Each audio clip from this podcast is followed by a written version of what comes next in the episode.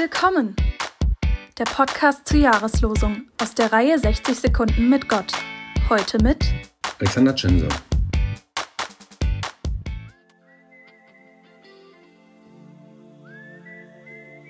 Es waren kraftvolle Bilder des Friedens, der Versöhnung und des Willkommens. Tausende Menschen strömten in der Nacht des 9. November 1989 an die innerdeutsche Grenze, die nach friedlichen Protesten in der DDR gefallen war. Es waren Bilder, die mich als 14-Jährigen tief geprägt haben. Plötzlich schien alles möglich. Es war das Ende der deutschen Teilung, von der auch meine Familie betroffen war. Und es war das Ende des Eisernen Vorhangs, der für mich als kleines Kind tatsächlich und echt existierte und uns vor dem Bösen schützte. Auch das hat mein Weltbild geprägt, vermutlich bis heute. Erst als ich vor einigen Jahren mit einer gleichaltrigen Kollegin aus Tschechien darüber ins Gespräch kam, wurde mir klar, dass auch ihr Erleben dieser Zeit nicht anders war als meins. Mit umgekehrten Vorzeichen.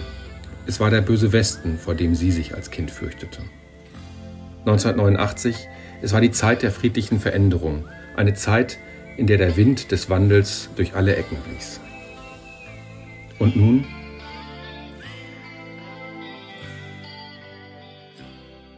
Heute Morgen habe ich meinen Sohn geweckt, so wie unzählige andere Eltern auch.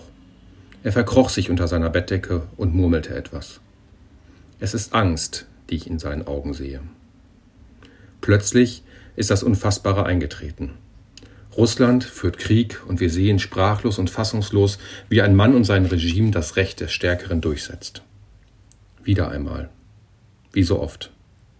Und nicht nur mein Sohn hat Angst. Selig sind die Friedenstiften stand auf den bunten Bändern beim Friedensgebet am vergangenen Samstag vor der Jakobikirche in Lippstadt. Wir haben sie nötiger denn je, die Menschen, die jetzt noch Frieden stiften können. Möge Gott ihnen Kraft, Stärke und Zuversicht geben.